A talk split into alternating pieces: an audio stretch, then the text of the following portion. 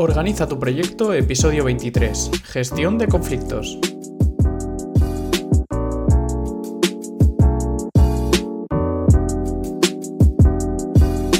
Bienvenidos a un nuevo episodio de Organiza tu proyecto, el podcast en el que hablamos de gestión de proyectos, tecnología y todo lo relacionado con optimización de procesos.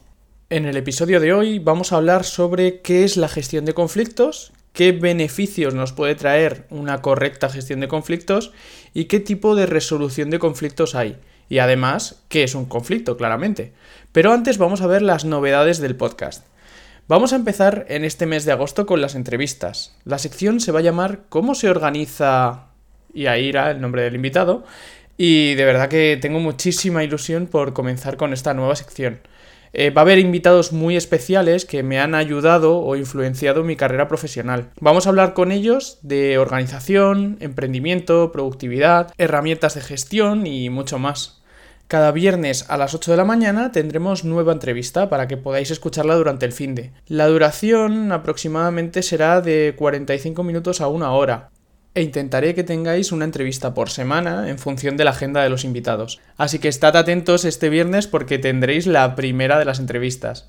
Siguiendo con las novedades, voy a publicar todos los podcasts en YouTube para que también podáis escucharlos desde ahí.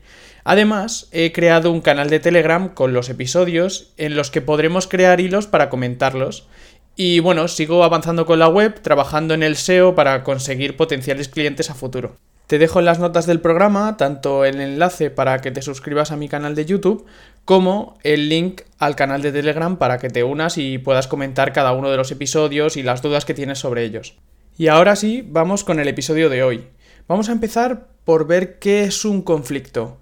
He buscado todas las definiciones que nos da la RAE sobre conflicto. Vamos a repasarlas. La primera definición es combate, lucha o pelea. La segunda es enfrentamiento armado. La tercera, apuro, situación desgraciada y de difícil salida.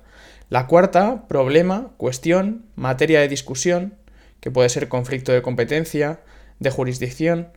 La quinta, pone que es utilizada en psicología y se refiere a la coexistencia de tendencias contradictorias en el individuo capaces de generar angustia y trastornos neuróticos. La sexta pone que está en desuso y significa momento en que la batalla es más dura y violenta. Y luego nos da también una definición sobre conflicto colectivo, que se refiere a las relaciones laborales, que es un conflicto que enfrenta a los trabajadores a través de sus representantes con los empresarios, afecta a una empresa o a un sector económico y su resolución tiene efectos generales. Los conflictos recuerda que son inevitables, son parte de nuestra esencia como humanos y nuestra necesidad de relacionarnos hace que surjan. No solo tenemos conflictos con otras personas, sino que también los tenemos con nosotros mismos y nos limitan a la hora de tomar decisiones. Evitar conflictos no es la forma de atajarlos, y puede ser también contraproducente. Los conflictos nos ayudan a crecer, a evolucionar y a compartir distintos puntos de vista. ¿No te ha pasado nunca que te has callado algo que te molesta y el paso del tiempo ha hecho que el conflicto sea mucho mayor que si se hubiera hablado en un principio? Una vez que sabemos lo que es un conflicto, vamos a ver qué es la gestión de conflictos. Lo primero que debes saber es que gestionar conflictos no se basa en evitarlos. La gestión se aplica una vez que el conflicto sucede. Entonces, la gestión de conflictos consiste en comprender solucionar y superar los conflictos que puedan surgir. Saber manejar correctamente estas situaciones nos ayuda a que las relaciones entre las personas colaboradoras de nuestro proyecto o de nuestra empresa no se compliquen y lo mejor es actuar lo antes posible. Con una correcta y temprana gestión de conflictos vamos a fomentar una buena comunicación, una buena escucha, vamos a también fomentar la reflexión y el entendimiento entre las partes que estén involucradas. Una de las claves es averiguar el origen y analizar las consecuencias del conflicto. ¿Y qué beneficios nos aporta gestionar correctamente los conflictos? Pues vamos a ver 10. Si gestionamos bien un conflicto, vamos a construir eh, mejores relaciones y estas relaciones van a estar basadas en honestidad y en una buena comunicación. También vamos a mejorar la convivencia con los demás, vamos a escuchar más activamente, vamos a aprender a gestionar y a controlar mejor las emociones que nos llevan al enfado. Vamos a transmitirnos entre nosotros conocimiento y puntos de vista diferentes entre unos y otros. Nos va a ayudar también a que nos conozcamos más. Va a facilitar la comprensión hacia las demás personas. va a estimular nuestro interés, nuestra creatividad y nuestra curiosidad, porque vamos a querer conocer más a esas otras personas a pesar de que lo que escuchemos eh, no concuerde mucho con lo que pensamos. Nos va a permitir buscar soluciones para futuros conflictos y vamos a aprender sobre las necesidades e intereses de otras personas. Como ves, saber gestionar un conflicto nos va a traer muchísimos beneficios y nos va a ayudar también a crecer como personas. Ahora vamos a ver los tipos de resolución de conflictos que hay. Normalmente tenemos cinco tipos que dependen de la determinación y de la cooperación. La determinación la definimos como el nivel de importancia que le doy a mis resultados o a mí mismo.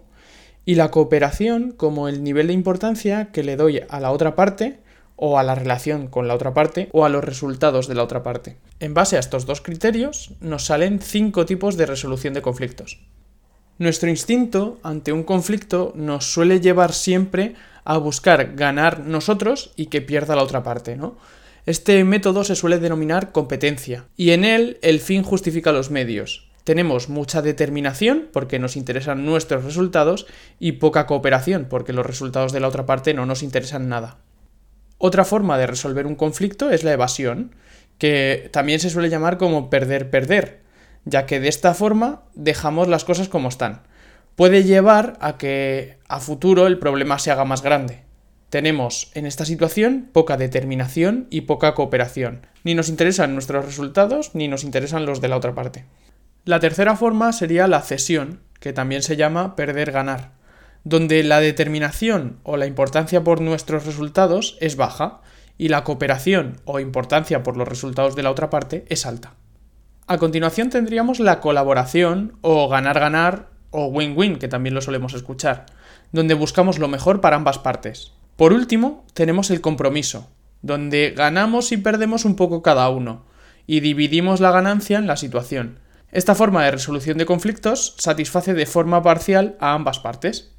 Si nos imaginamos esto en una matriz, donde el eje Y es la determinación y va de más baja a más alta, y el eje X es la cooperación, que también va de menor a mayor, abajo a la izquierda, donde hay poca determinación y poca cooperación, tendríamos la evasión o el perder-perder, que era dejar las cosas como están.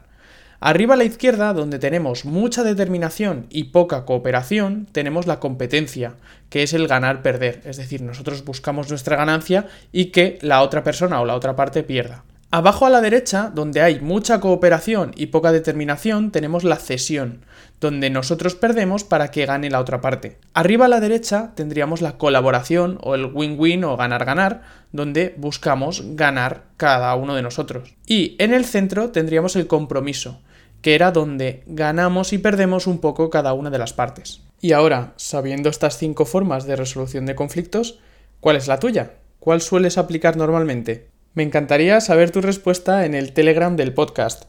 Recuerda que tienes el enlace en las notas del programa o que también puedes buscar Organiza tu proyecto todo junto en Telegram para encontrarlo. Comenta justo en este episodio cuál es tu forma de resolver los conflictos basándote en las cinco formas que hemos visto. Si lo pensamos, saber resolver y gestionar conflictos es algo súper importante, porque aunque este podcast esté orientado al mundo laboral, porque solemos tener conflictos en el trabajo, también podemos tenerlos con nuestras amistades, con nuestra pareja, con nuestros vecinos, con clientes, eh, con familia.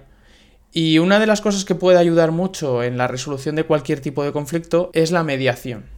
Pues hasta aquí este vigésimo tercer episodio en el que hemos visto cuáles son las formas más típicas de resolución de conflictos y todos los beneficios que nos puede traer saber gestionar correctamente todos los conflictos que surjan en nuestro día a día. Ya sabes que grabo los episodios con un par de semanas de antelación y no sé cómo iré en la primera semana de agosto en cuanto a la web. Espero que ya esté disponible al menos para que puedas consultar las notas del programa dentro de la web que serán más completas que en Spotify o en Apple Podcast.